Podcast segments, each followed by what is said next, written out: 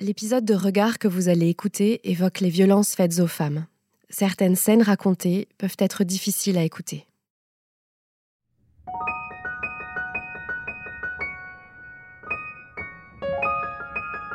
Le regard de l'autre sur moi est très compliqué. hein. Je suis toujours étonnée quand on me dit mais tu rayonnes, t'es une belle femme. Et on me l'a dit encore ce week-end là. Ah ouais, t'as une attaque au couteau, mais dis donc, c'est superbe. Ta, ta cicatrice est magnifique. Non mais, et tous les matins, je l'ai en face de moi, la cicatrice. Venez voir, c'est superbe, la cicatrice sur le visage, qui ne fait que je n'oublierai jamais.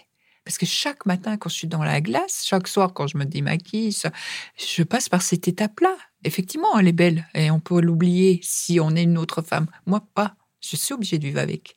Tous les jours, ça me rappelle cet acte-là. Tous les jours. C'est comme s'il avait laissé une trace sur moi.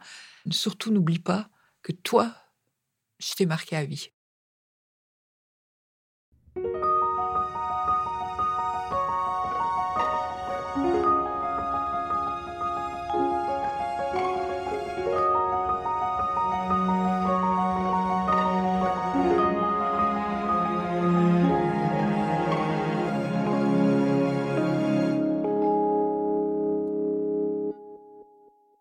Florence Torolion est coach de vie et psychopraticienne. Il y a cinq ans, après deux décennies de violence contre elle, son mari a tenté de l'assassiner. Aujourd'hui, elle milite contre les violences faites aux femmes et accompagne d'autres femmes victimes dans le cadre de son association Solidarité Femmes.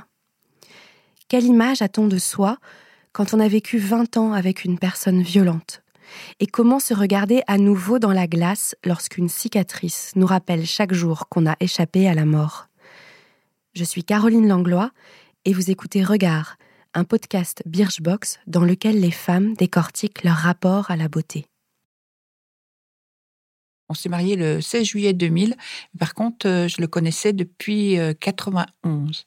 C'est-à-dire qu'il a eu une double vie avec moi avant, avec un, divorce catastrophique, des violences extrêmes, mais que je n'ai pas compris parce qu'il s'est porté victime vis-à-vis de moi. Donc moi, j'ai cru vraiment ce qu'il me disait, et du coup, j'ai pas compris ce qui se jouait à ce moment-là. Sauf une phrase que je lui avais dit à ce moment-là, c'est méfie-toi, ne fais pas ce que tu fais avec ton ex-femme avec moi, parce que tu auras une autre personne devant toi. Et là, je pense qu'il va me répondre. Euh, ben non, avec toi, ça n'arrivera pas parce que je t'aime tellement. Enfin voilà. Eh ben non, il m'a répondu, ça n'arrivera pas avec toi parce que toi, je te tuerai. Donc quelque part, c'était annoncé. Toi, quelle image tu avais de toi au moment où tu l'as rencontré? Ah, mais moi, ça allait très très bien. Moi, j'étais très très bien dans ma peau. J'étais avec mon petit garçon. J'étais très très bien. Alors, certes, hein, j'avais pas une maison, j'avais pas des meubles luxueux, j'avais pas. Mais je vivais très très bien, moi. J'étais entourée d'amis. J'étais mignonne en plus à cette époque-là. Petite Ouais. nana, quoi. Enfin, j'étais- voilà, une petite nana sympa. Alors, il s'installe déjà dans ma vie pendant plus d'un an où euh, il est, euh, il est là. Enfin, surtout l'hiver euh, où il s'installe dans ma vie. Il- il- je ne sais pas comment il se débrouille avec son employeur parce qu'il passe ses journées chez moi. Donc, il prend beaucoup de place tout de suite. Et petit à petit, ça, bon, commence à dire que bon, je suis en HLM, donc au septième, c'est pas très fun, voilà. Il aimerait pour moi plus grand, plus que ça soit plus joli, que j'ai un jardin pour mon fils. Ce serait tellement sympa d'avoir un jardin pour ton fils. Enfin, tu te rends compte? C'est super. Enfin voilà. Et je me laisse tenter par ça. Je serai toujours là, je te protégerai, euh, voilà, je te paierai euh, ce qu'il faut pour la maison, mais on va trouver une maison parce que là, moi, je peux pas venir au septième. D'ailleurs, je suis pas bien, je me sens mal. Enfin voilà. Et ça, petit à petit, ça, ça vient comme ça. Où il s'installe, où il prend de plus en plus de place, où, il nous vole tout, tout ce qu'on est réellement. Et là, il m'embarque dans cette nouvelle maison que je peux pas euh, moi-même. Euh, j'ai pas les moyens de tenir une maison aussi euh, luxueuse. Enfin, elle est chère que ça. Je peux pas.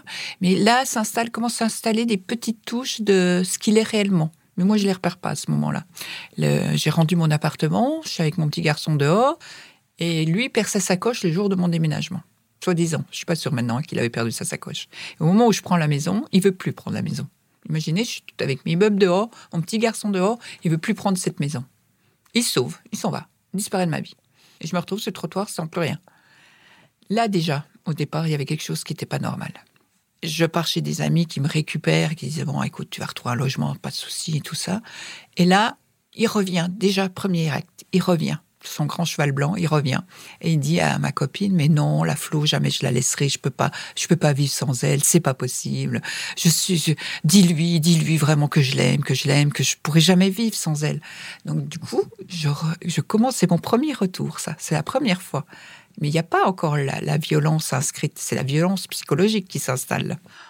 Et, euh, et, là commence euh, que je commence à lui coûter cher parce que c'est l'argent. L'argent devient euh, la, violence financière s'installe très très vite. Hmm. Que je commence à lui coûter cher. C'est ça que tu appelles la violence financière, c'est quand on te dit tu me coûtes cher. Euh. Ah, mais c'est terrible parce que c'est tu me coûtes cher, tu te rends compte ce que je dépense pour toi, tu devrais être hyper reconnaissance par rapport à tout ce que je fais pour toi, tu te rends compte où c'est que tu étais avant, tu te rends compte d'où c'est que je t'ai sorti. Et cette phrase, elle va me suivre tout le long.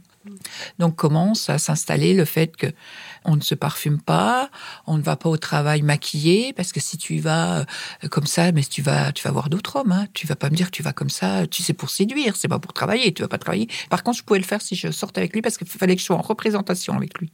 Donc il avait besoin de son pot de fleurs à côté de lui qui est en représentation. Donc à côté de lui, j'étais, euh, fallait que je sois femme. Par contre, quand je partais euh, pour travailler, je ne devais pas être femme. J'ai pris énormément de kilos pour me protéger je me suis entourée vraiment d'une masse autour de moi pour me protéger. Mais là, il n'y a encore pas les coups. Hein. On n'est que dans une préparation de voilà. Et en plus, il faisait en sorte que je sois gavée. Donc, il achetait des pâtisseries, il achetait des tas de trucs pour. Il fallait manger, manger, manger pour euh, voilà. Il me gavait comme une oie. Moi, j'étais séduisante. Moi, il y avait de risques pour lui. Au bout de je ne sais combien d'années, il divorce et euh, là il est complètement dans ma vie, complètement. Et là ça va basculer à ce moment-là parce que effectivement on construira, on aura une maison, mais on retournera dans le pays, son pays natal à lui. Et où, où ça bascule dans l'extrême violence, c'est à la mort de sa première épouse. Et euh, elle décède euh, fin avril et 1er mai, je reçois mes premiers coups. Là, c'est cinq jours d'ITT. Euh, enfin voilà, séquestré dans une chambre, euh, interdiction de sortir. Euh, je, n'osais même pas aller à la salle de bain pour voir les dégâts, tellement cette masse m'était tombée dessus et, que j'en avais pris plein le visage. Ça a toujours été le visage, hein, moi. Je sentais le sang couler, tout ça, et j'avais très très peur parce que la menace, c'était quand même si tu sors de cette chambre, je te tue, je charge le fusil et je te flingue, quoi. j'attends 6 heures du matin, 5-6 heures du matin, et j'arrive à monter dans la voiture, mettre la voiture en route, et je prenais mon poste. Mais mon poste, c'était quand même un poste d'éduc avec des enfants euh, victimes de ces mêmes choses-là. Donc, je vais quand même pas me présenter devant eux comme ça. Donc, je monte dans la voiture et il faut que je trouve quelqu'un qui me remplace absolument. Là, je, me retrouve dans les bureaux, les, mes collègues me cachent, tout ça. On essaye de trouver quelqu'un qui pouvait me remplacer et après seulement je peux partir à l'hôpital. Une fois à l'hôpital, euh, je, je dis que je viens de vivre des violences conjugales. On est en 2007, pas maintenant. On ne parle pas des violences conjugales comme à ce jour. Et là, euh, on prend en charge tout ça, mais légèrement, enfin voilà. Et lui, il vient. Il vient à la porte de l'hôpital. Et là, euh, il fait un cirque pas possible. Donc je pars avec ma perf, euh, le calmer derrière la porte. Et là, il est complètement dans le déni. Il aura juste un moment de recul quand j'ouvre la porte, tellement je suis méfiée et tout ça. Puis il me parle de complètement d'autre chose en me disant, mais t'en as rien à faire de ce que je te dis. Je lui dis, non, effectivement, j'en ai rien à faire parce que j'ai déjà l'objectif de me sauver, moi. En sortant de l'hôpital, je m'en vais. Je, ne retourne pas à la maison comme il a pensé que j'allais remonter dans la voiture, j'allais rentrer comme si de rien n'était. Et là, ça devient un danger pour lui parce qu'il comprend que dans mon fonctionnement, je ne rentre pas à la maison pour me cacher, mais je pars vers l'extérieur. Donc les coups, il, il, ira pas sur les coups, il se retiendra pour les années de 2007 à 2014, il va se contenir cette violence, il va la diriger vers d'autres personnes, mais pas sur moi. Par contre, la violence psychologique, la violence financière, la violence sexuelle, alors celle-là, je l'ai vue euh, démultipliée. Et au cours de ces années-là, est-ce que euh, tu t'es adressé, il y a eu des institutions à lesquelles tu t'es adressé, à la police, euh, la gendarmerie? Non, je... parce que ce qu'il faut comprendre dans ce, rythme-là, c'est que si je, je, Là, tout de suite, je, je te mets une claque tu vas réagir. Sauf que si je te dis tous les jours, attention là, t'es pas gentil, tu vas voir, un jour ça va mal se passer. Et puis c'est répété et répété et répété. C'est bien quand on l'apprend la baffe, on se dit bah peut-être que c'est mérité, j'ai peut-être mérité cette baffe finalement. On ne sait plus, on n'arrive pas à réfléchir, on ne réfléchit plus.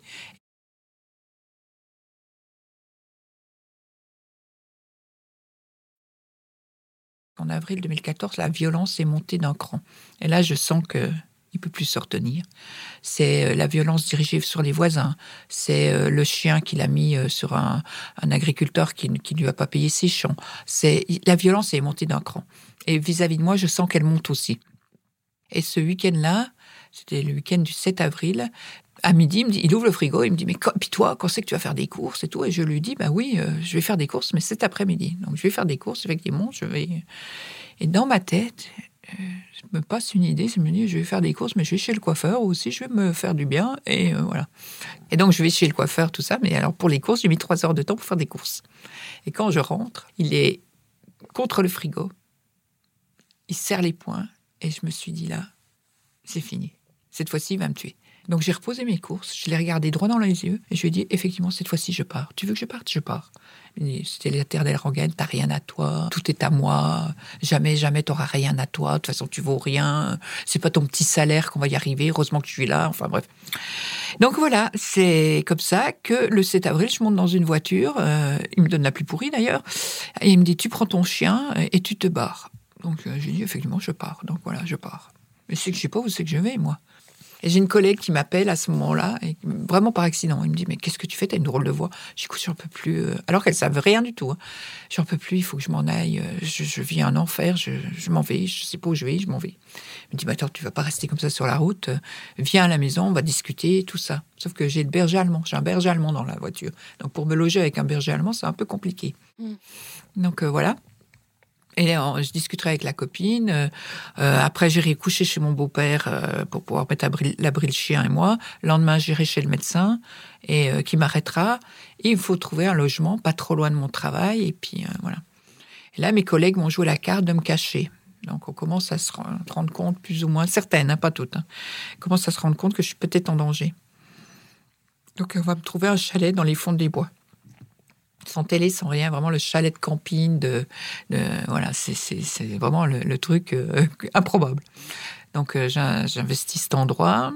J'ai une peur, j'ai la peur au ventre. Hein. Je suis, je suis terrorisée. j'ai l'impression d'être en sursis, que l'épée Damoclès va tomber et que je vais, ça va, ça va m'arriver. Alors là, bizarrement, je reprends le poil de la bête parce que je me remaquille, je me reparfume et je, je redeviens une femme. Euh, malgré cette peur que j'ai au ventre, je, remonte mon image quand même. Dès que tu le quittes, en fait Dès que je le quitte. Dans les 15 jours que j'ai suivi euh, l'arrêt maladie, j'essaie. Donc, je reviens à mon travail euh, avec boucle d'oreilles. et là, mes collègues, elles me disent Oh, mais c'est bizarre, t'as changé. T'es ta bonne mine. Elles comprennent, elles ne voient pas que, en fait, ce qui s'est passé. C'est juste que je me suis maquillée, je suis devenue plus femme, plus tout de suite, parce que j'ai pas cette image en face de moi de ça fait comme si quand il est en face de moi, tu n'as tellement pas le droit d'exister.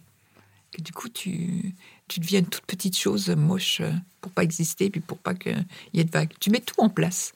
Tout, tout, tout en place.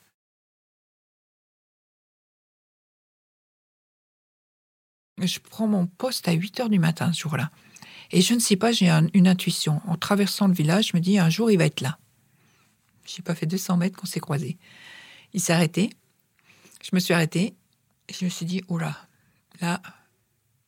il faut que tu ailles à ton travail.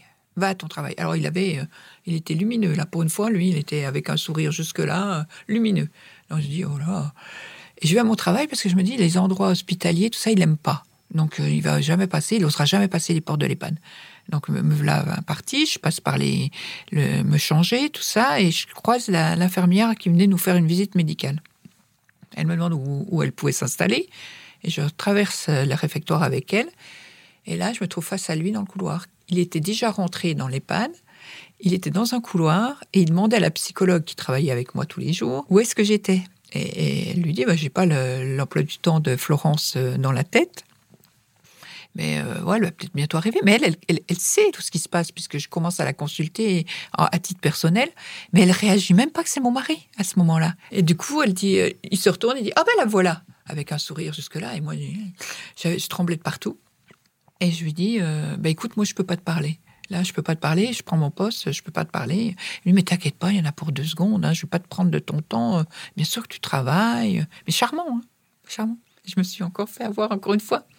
Donc, je pose mes affaires. Euh, et je lui dis, bon, bah, écoute, viens, suis-moi, on va à la salle d'animation, qui était ma salle où je travaillais le plus. Et arrivé dans la salle, le masque est tombé. Tout de suite, il m'a dit euh, Il est où le mec? Je lui ai dit Quel mec? Ben, Il me dit Le mec euh, qui est avec toi. Je n'ose pas dire les mots là. Et il me dit euh, Parce que là, tu vois, moi j'ai pris des dispositions. J'ai été voir mon avocat. J'ai dit bah, C'est bien parce que moi aussi, je suis allée voir un avocat. Et là, j'ai pas eu le temps de finir ma phrase. parce qu'après, tout s'est enchaîné très vite. Il m'a pris par les cheveux, il m'a tiré en arrière. Il a essayé, il a commencé à me découper là pour aller à la carotide du côté gauche. Et euh, il l'a fait très lentement, très jouissif. Enfin, c'était très jouissif pour lui. Et du coup, euh, j'ai eu le temps de me dégager et de le prendre par les, deux poignets et de le faire basculer dans la salle. Et là, euh, il a attaqué de l'autre côté. Donc, pareil pour descendre aux carotides de l'autre côté. Et j'ai mis la main devant, donc il m'a coupé les trois doigts. Il m'a coupé le cou de l'autre côté. Et je me suis dit, bon, il vieillit que le visage, il veut que les carotides. Donc, je vais mettre au sol. Une fois au sol, euh, mes collègues sont arrivés parce que je me suis dit, il faut que je hurle, mais hurle pas comme les résidents, parce qu'il faut qu'elles comprennent qu'il y a quelque chose qui se passe.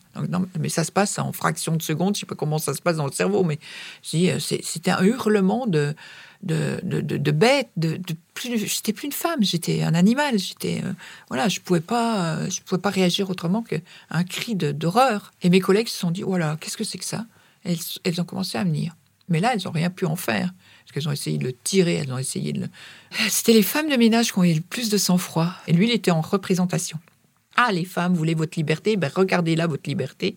Donc, moi, je suis au sol, hein, et tout ça. Et là, je me dis, et en face de moi, j'ai mes collègues d'une vingtaine d'années qui sont collés contre les vitres, les, portes-fenêtres, comme ça, collés, scotchés, qui peuvent plus bouger.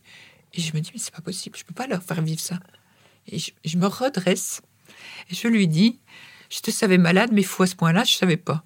Et là, la psychologue est déjà sur moi en faisant des points de compression sur le, cou, le visage et tout ça. Il passe par-dessus la psychologue et il m'ouvre de la lèvre à l'oreille.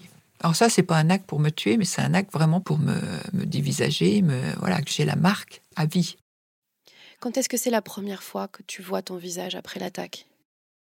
C'est quand euh, c'est par accident. Parce que je ne veux pas me voir à l'hôpital, tout pendant l'hôpital. Alors les infirmières, elles travaillent là-dessus. Elles essayent de me dire, euh, écoutez, avant de sortir, il faut que vous voyez votre visage. Moi, je peux pas. Je ne veux pas me voir. Je sens, je dis bien, hein, je sens que c'est énorme, que, et je me dis, je suis défigurée à vie, je peux pas me voir maintenant. C'est pas possible. Euh, et, c'est me dire, c'est marqué, quoi. Ce coup-là, tu vas peut-être vivre, mais avec ça. Et je suis pas très sûre que je vais vivre à ce moment-là encore je suis encore sur le coup que je vais mourir, moi. Donc je me dis, euh, waouh, c'est. Donc je ne vais pas avoir. Euh. Tout pendant l'hôpital, je ne vais pas.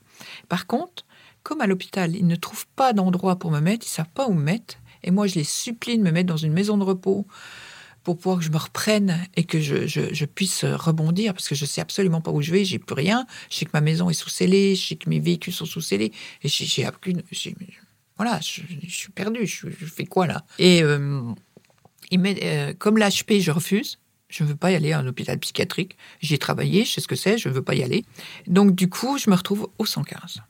Donc, avec des personnes euh, de la rue, des personnes, euh, et dans un appartement épouvantable. sale. J'ai pas fait le matelas de la nuit. Je suis restée assise sur le matelas toute la nuit, en regardant la fenêtre, en me demandant si je vais pas sauter par la fenêtre. Parce que je ne peux pas.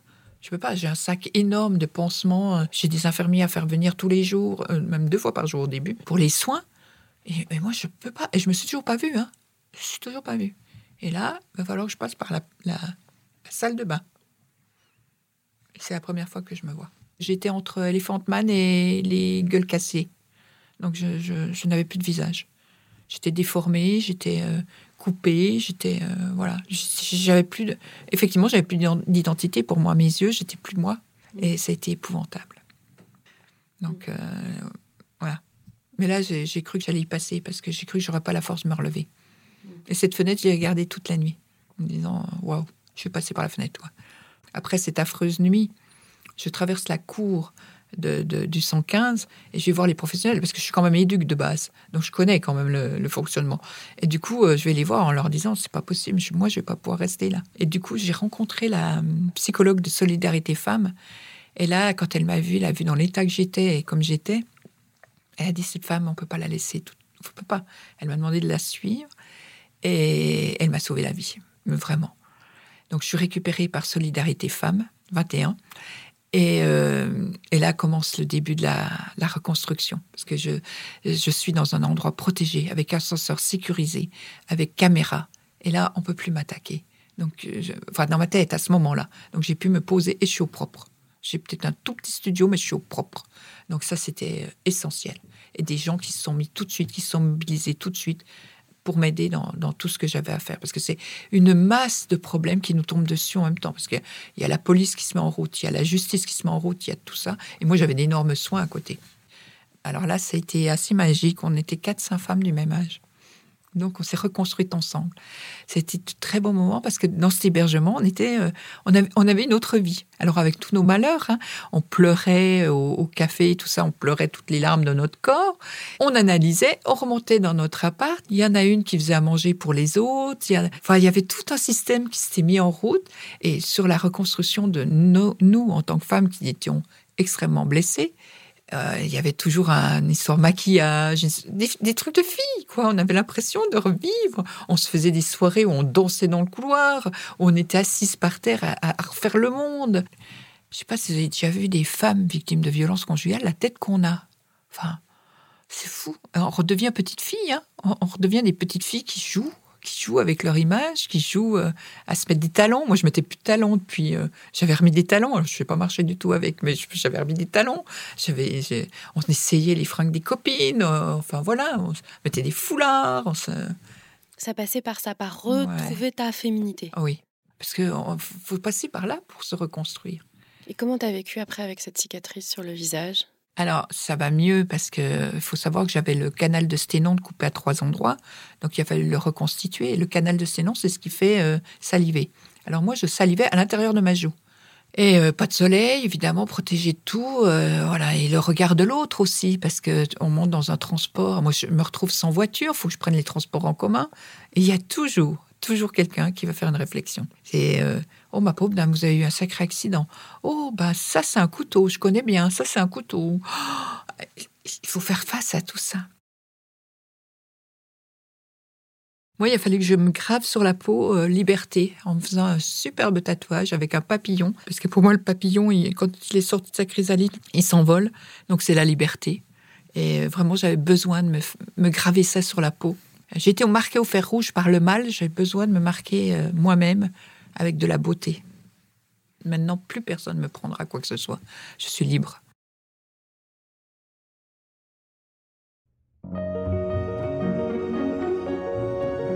Cet épisode de Regard accueillait Florence Torolion. Vous pourrez bientôt lire son récit dans un livre qui paraîtra en mars prochain aux éditions French Pulp. En attendant, vous pouvez la suivre sur son compte Facebook, at Florence Torolion. Vous pouvez retrouver ce podcast sur les comptes de Birchbox, at BirchboxFR, et sur toutes les plateformes de podcast. Si vous avez aimé cet épisode, vous pouvez nous le dire dans des commentaires ou nous laisser 5 étoiles sur iTunes. Et puis vous pouvez aussi le partager. Ce podcast a été réalisé avec Louis Créative.